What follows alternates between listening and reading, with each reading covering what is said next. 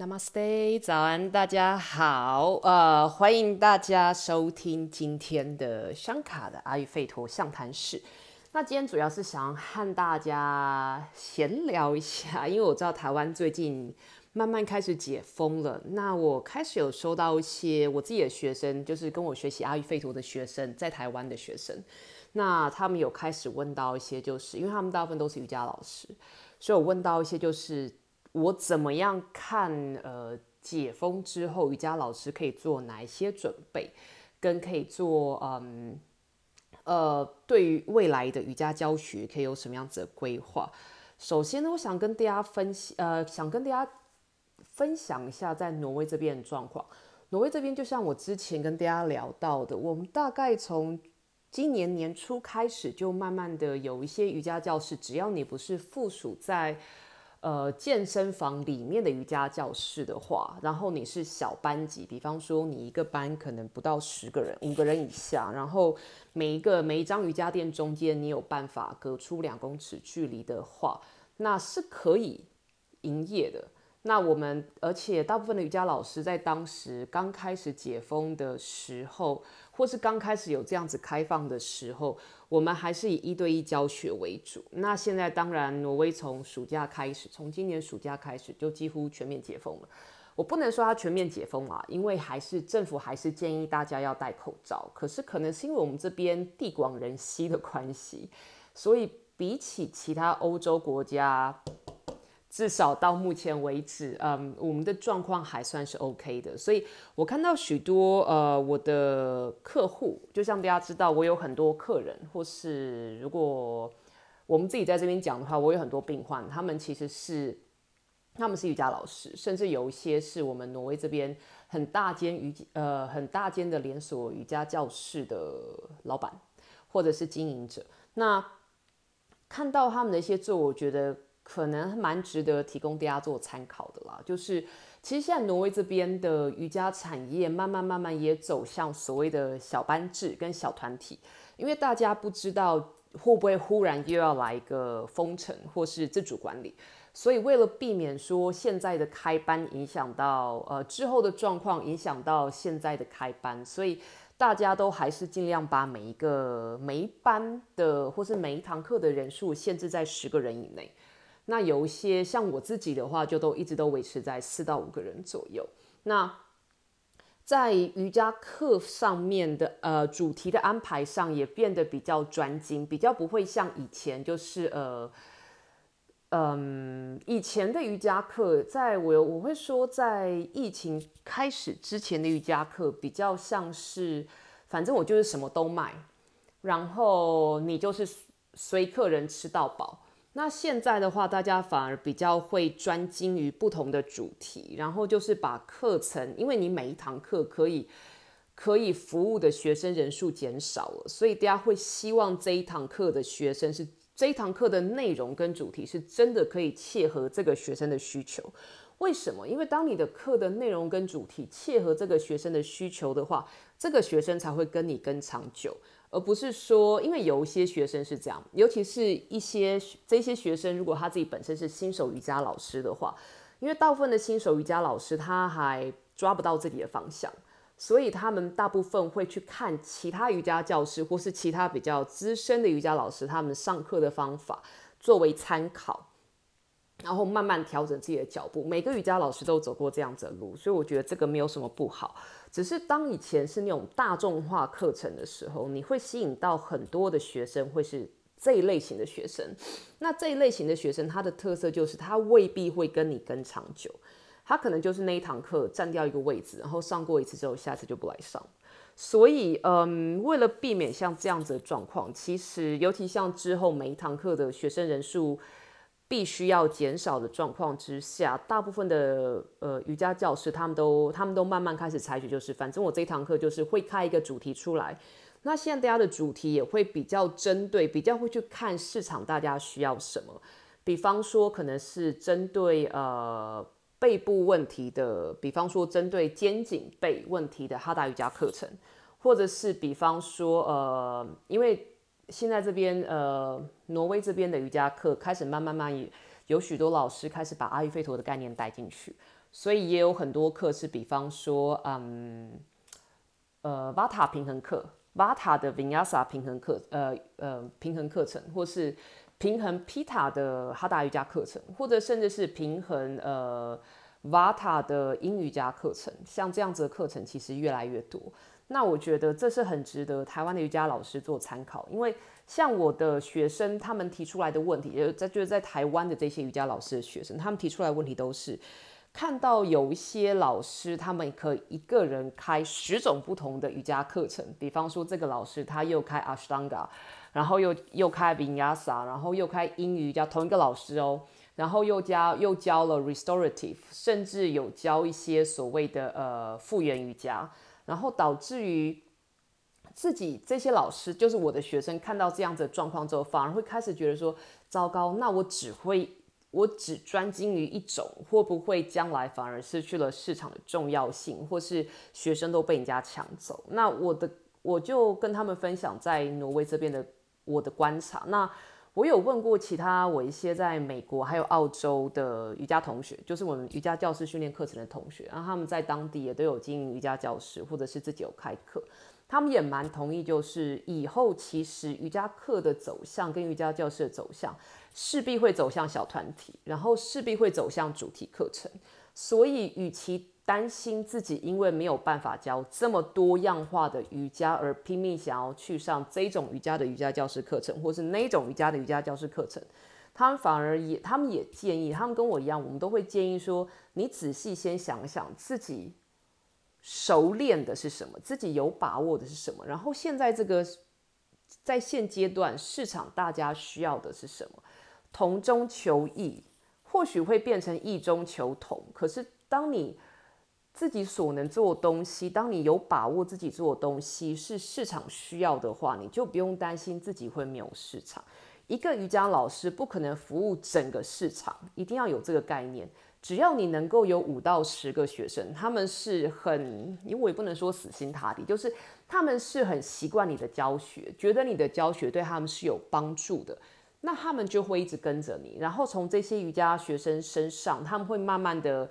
呃，拉他们的同学，或者是呃家人，或者是朋友来参加你的课。当然，不可能每一个你的新学生都会留在你身边，因为大家都在寻找适合自己的瑜伽老师。所以不用不需要因为这个学生，你的新学生这一堂课出现，下一堂课不见，就觉得难过。因为就像我之前说过的，可能这一天你的这个新学生，他可能是新手瑜伽老师，或者他想来看一看，诶，这个老师的上课方式适不适合自己。当每一个人在找瑜伽老师的时候，他可能会针对这个老师他的嗯他的讲解，我听不听得懂，我跟不跟得上，然后他上课的内容，还有就是我上课结束，我在这堂课结束之后我的身心反应。那当然每一堂课我们的教法会不同，每一堂课嗯大部分有经验的瑜伽老师他会有办法针对当天学生的。学生的需求去做他这一堂课内容的一些修正，还有一些呃设计，所以呃学生或许同一个学生来上你的两堂同样主题的课，在不同时候的两堂主题课会有不一样的感觉，所以或许你这一天的课不是非常切合他的需求，那又或许是你这天的课非常的切合他的需求。所以这些都会导致于这个学生会不会留下来跟你，会不会成为你自己的固定班底学生？所以不需要太为了学生他一次缺席或是几次没有来而感到难过，而是应该要不断的提醒自己，就是只要自己还能够教学，就要不断的精益求精，就要不断的嗯，不断的去思考我能够给予什么，然后市场需要什么，我的受众需要什么。因为唯有当你是这样子的模式去思考跟呃设计你自己的教学课程的时候，你才不会乱掉。否则的话，很容易变成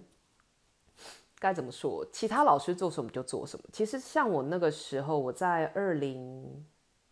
我搬到窗海这座城市是在二零一五年。哎，我想一下，对，二零一五年搬过来。那我当时是一个人经营我自己的瑜伽教室跟埃菲陀诊所。那当时因为呃在川海这边，我自己居住的这个城市，我们的瑜伽教室是主要大部分人上瑜伽课都是去健身房，然后此外还有两间比较大间的瑜伽教室，所以变成说。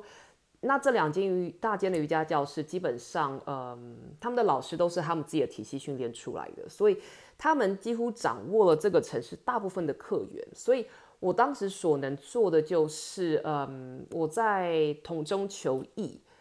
同中求异就是我主要是以英文来授课，我主打着英文授课，然后我主打着我的课是英语家。当时在这个城市教英语家的人比较少。然后再来就是我主推我的课是跟阿育吠陀有关系，我会根据阿育吠呃根据以阿育吠陀的概念为基础，然后在不同的季节在不同的时段，然后做调整。那后来我就发现我的学生从最开始我的第一个礼拜免费试上的课，每一堂都爆满，几乎因为我的教室只能装十二个人，所以我那个时候我的每一堂课都装到几乎装到十二有。有一些课还甚至装到十五个人，结果后来我发现，像这样子爆满的课反而品质不好，我没有办法顾到每个人，所以后来我就把人数都限制，呃，限制在五个人，然后让我确保我的每一堂课的这五个学生，他的在软硬体的设备上都是很舒服的一个瑜伽体验，所以后来就发现，我的每一堂课的五个学生都很固定，然后甚至开始会有人抱怨说订不进来。然后想要来上课，或是想要带他们的朋友来上课，可是没有办法上，所以到后来，与其增加学生的人数，我是增加堂数。那当然，当你的瑜伽堂数，所以我之前我有提过，我后来的教学几乎是一个礼拜会有十五堂课、十六堂课左右。其实对自己来说，我觉得对瑜伽老师来说这个很伤。我会说，每一堂瑜伽教学，虽然我们都很投入在当中，可是因为要把整个教整个整堂课的环境跟气场维持在那边，所以或者能量场维持在那边，所以对瑜伽老师来说，我觉得啦，至少对我自己的能量来说，我觉得是还蛮耗损。所以后来我慢慢慢慢把课堂数减少，我并没有增加人数，可是我把课堂数减少，然后我开始建议我的瑜伽学生去上其他的课。其他老师的课，然后我也协助他们去寻找适合他们的瑜伽老师。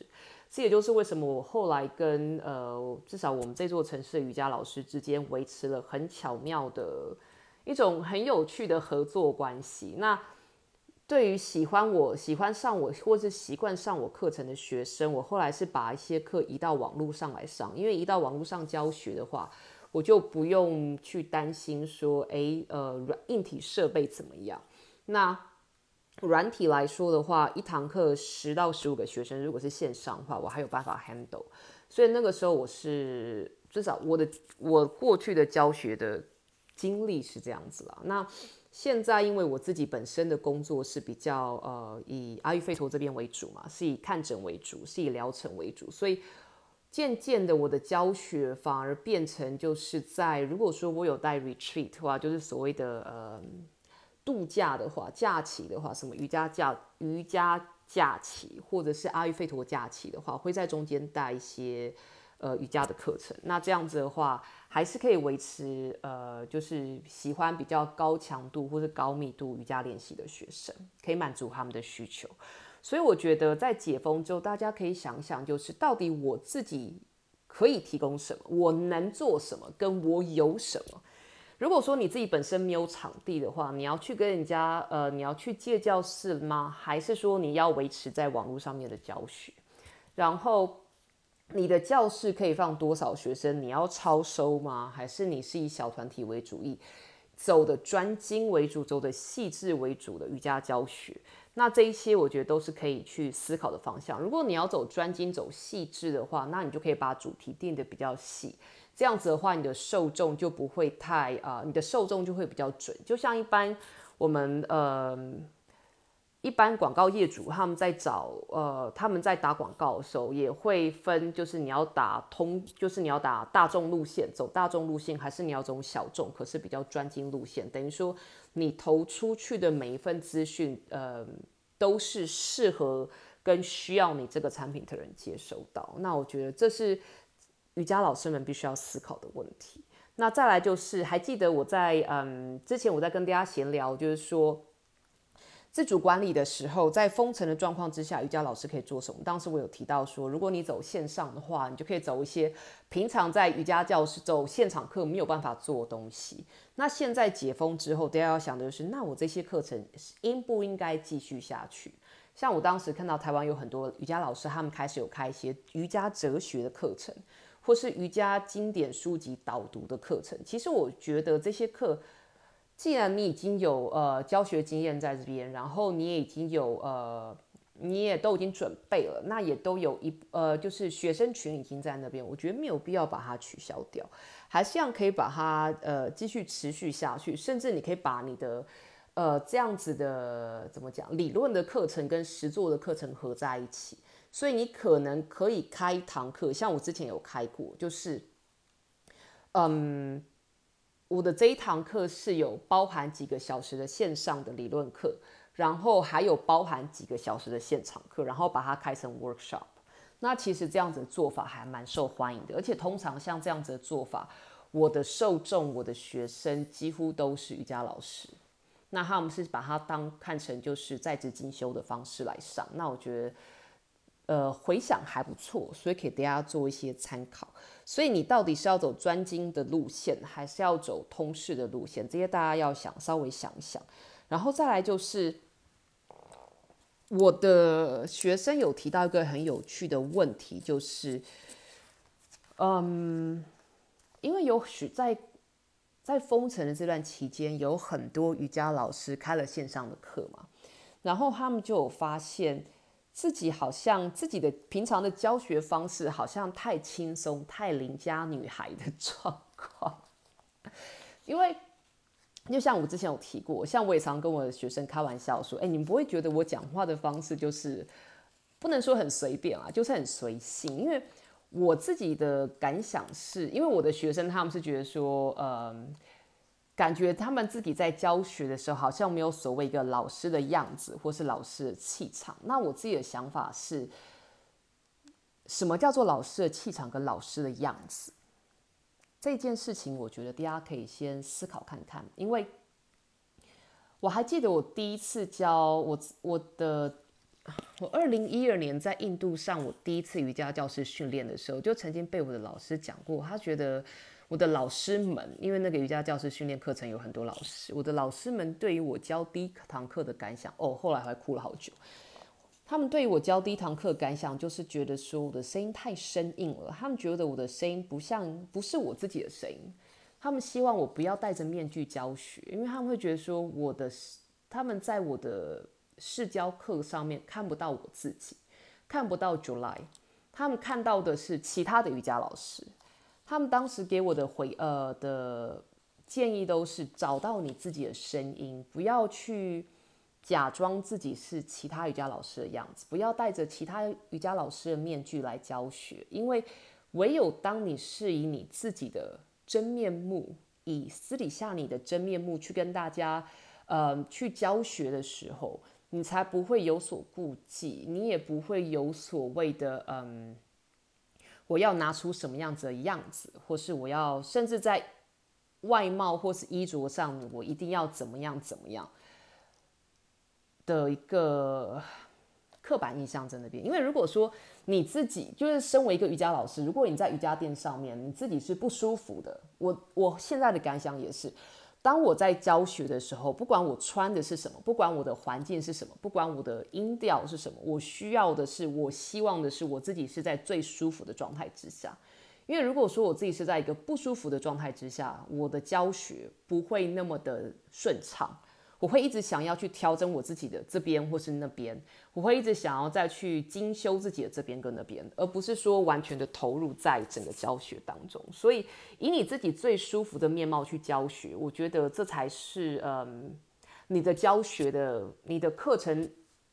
就是你的学生上起来会有不一样的感觉了。不用担心说啊，好像我的讲法很很邻家女孩或是很菜市场大婶的感觉，因为我觉得。每一个老师都有每一个老师他的特色在，你自己一定会有你自己的特色在。如果说你只是因为想要吸引某一种客群而把自己装成某一个样子的话，你的瑜伽教学会很绑手绑脚，然后会很假。像我记得我们我去年在上那一年的，就是瑜伽睡眠术教师练习呃教师训练课程的时候，我们也我的老师们啊，我的老师跟我的导师们，他们都非常的讲求一点，就是不要装模作样。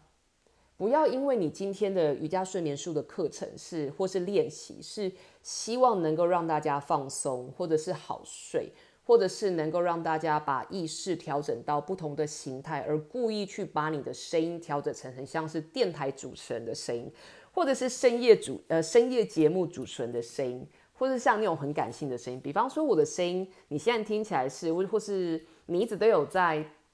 follow 我的节目或是我的直播的话，你会知道我的声音就是我平常跟大家聊课的声音，呃，聊天的声音。那我教课的时候也是这种声音。然后，如果说我今天忽然声音变成我在教瑜伽的时候，如果我的声音忽然变成像这样子，现在大家很安稳的把身体带到地面上，放松你的全身，眼睛闭起来，放松你的脸部肌肉，放松你喉咙的肌肉。放松你的胸腔，你的肚子，让肚子变柔软。慢慢的吸气，慢慢的吐气。如果我的声调变成像这样子的话，当然听的人会立刻放松。可是我自己在讲的时候会很累，因为我觉得我是一个端着一个样子在那边，然后我会没有办法去感受到我对于整个环境的感受力反而会比较低。所以，我现在的教学，嗯，我现在的教学，当我在带瑜伽，呃，瑜伽睡眠术，或是我自己在教瑜伽的时候，教呃所谓的哈达瑜伽课的时候，我的教学，我的声音是像这样子。好，我们大家把身体带到地面上，背躺在地板上，两只脚张开，手臂放在自己的身体的两侧，手掌朝向天花板。感受你自己的身体与地面贴合的那个部分，了解到自己的身体是完全被地面所托付着的，允许自己的全身放松。每一次的吸气、吐气，让它变得自然。胸口是舒服的，肚子是柔软的，不需要做任何的强迫。吸气、吐气如此的自然，你的存在如此的自然。OK，所以这个是我现在上课的时候我的声音，所以你会发现，其实我上课的声音跟我自己平常呃在跟大家聊天的时候没有太大的差别。那因为没有太大差别的关系，所以我对于每个字句的掌握是非常的呃是非常自然而有力的。那大家也可以感受到，July 是真的在那边与我们同在，他不是变成了另外一个人，或是他的声音，或是我好像我不是到了另外一个的教室，所以。我会希望大家在教学的时候，慢慢的、慢慢的变成你自己，以你自己最真实的样子来教学。也因为每一个瑜伽老师最好是以自己最真实的面貌来教学的关系，这也就是为什么对于每一个瑜伽老师来说，认识自己、接纳自己如此的重要。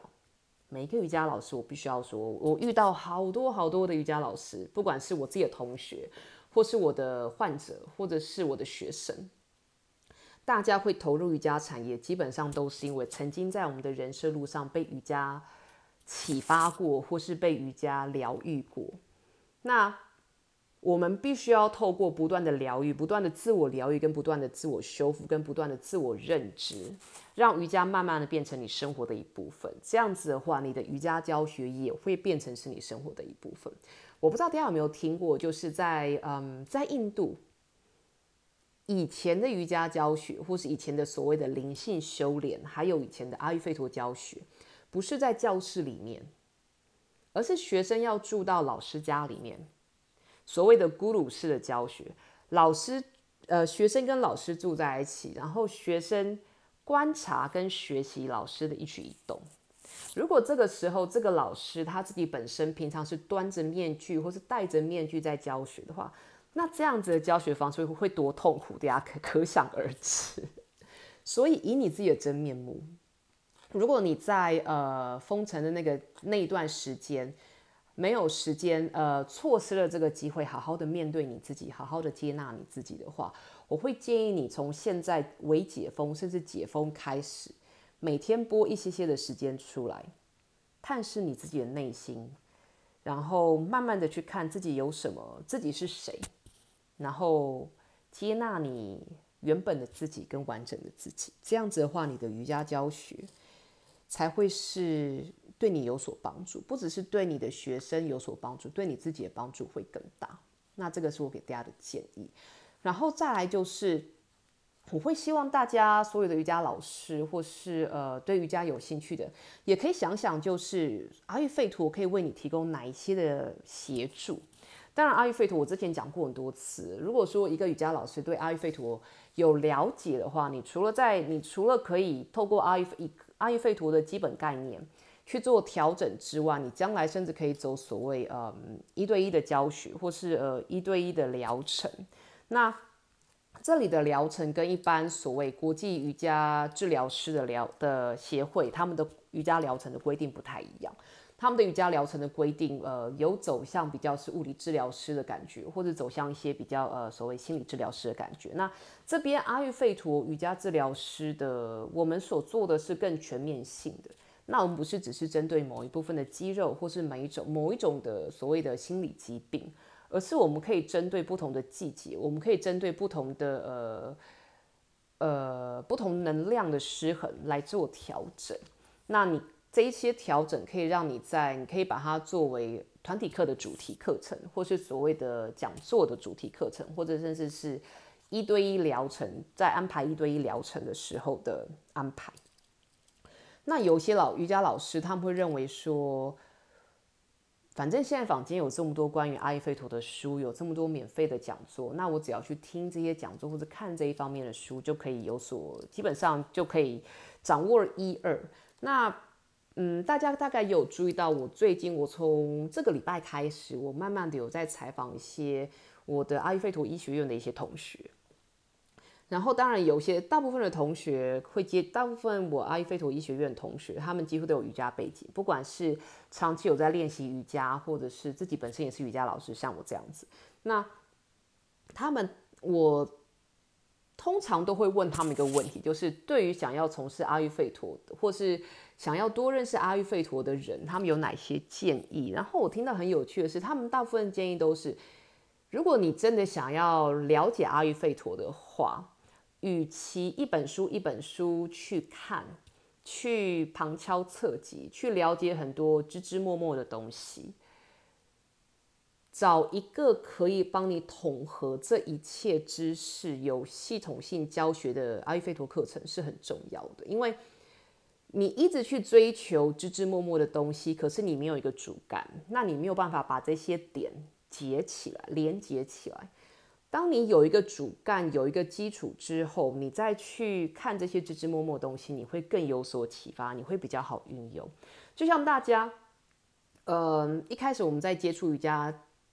的时候，我们一定是上过很多瑜伽老师的课，不同的主题的课，不同类型的课。那这些东西都可以把它看成是点。可是直到我们开始上瑜伽教师训练课程之后，你才有一个系统性的可以把这些点连连接成线。阿育吠陀也是一样，如果你一直只是去听所谓的呃主题的讲座，而自己没有一个主干，没有一个基础的很完整的基础的概念，可以把这些东西连接起来的话，你在运用上会会觉得绑手绑脚。那当然，现在我觉得在台湾，在全球也是一样，越来越好的是越来越好的一个趋势，就是有越来越多的阿育吠陀的医师或是阿育吠陀的治疗师。开始在开这种的基础课程，或者所谓的进呃进进入式的课程。这个进入式浸是那个浸泡的浸，immersion 英文叫 immersion。那我觉得大家如果有兴趣的话，也可以去参考不同呃不同课程讲师的背景，然后挑一个比较适合你背景的讲师的课程，然后适合你自己的时间的课程。呃，阿育吠陀的基础课程去上，因为这样可以帮助你将来在自己看书的时候能够旁敲侧击。那当然，我的课，我的阿育吠陀先修班课还是不断的在进行，不断的在开班中。那如果大家有兴趣的话，也很欢迎大家呃可以参考一下。那如果说你曾经有上过别的老师的呃 immersion 的课程，或者是基础课程，然后将来有兴趣往阿育吠陀的料理去研究阿育吠陀的料理。或是阿育吠陀的，嗯，阿育吠陀跟瑜伽的结合的话，我之后也会开，我接下来会陆续的开进修呃进阶课程。所以如果说你已经上过别的老师的基础课程的话，也很欢迎跟我呃加入我们的进阶课程。那我一直非常。嗯，应该怎么说？我觉得每一个不同背景的学生，或是每一个不同背景的人，可以带来不同的刺激跟课堂上的一些灵感的启发。所以我也希望可以遇到更多嗯不同阿育吠陀背景的人，大家可以互相的切磋，然后不同互相的在这条路上走得更稳健，然后一起去推广阿育吠陀，然后推广瑜伽，因为这是未来的趋势。就像我的一个。我那一天在采访我的学呃我的同学 Nancy 的时候，他有提过 Nancy 像呃我之后会再开一个那个 podcast 跟大家分享我采访他的的一些感想。我觉得他讲的一句话很好，就是当我们了解阿育吠陀，当我们能够应用阿育吠陀跟瑜伽之后，我们能够协助不同，我们能够在不同的前提跟不同的环境之下协助不同的人。你今天不管你有没有打疫苗，OK。你可以协助打了疫苗的人，让他帮他们减轻他们身心上的不适。你也可以协助没有打过疫苗的人，帮他们预防或者是呃平衡相关的失衡。可是前提是你要对到底发生什么事情有所了解。所以，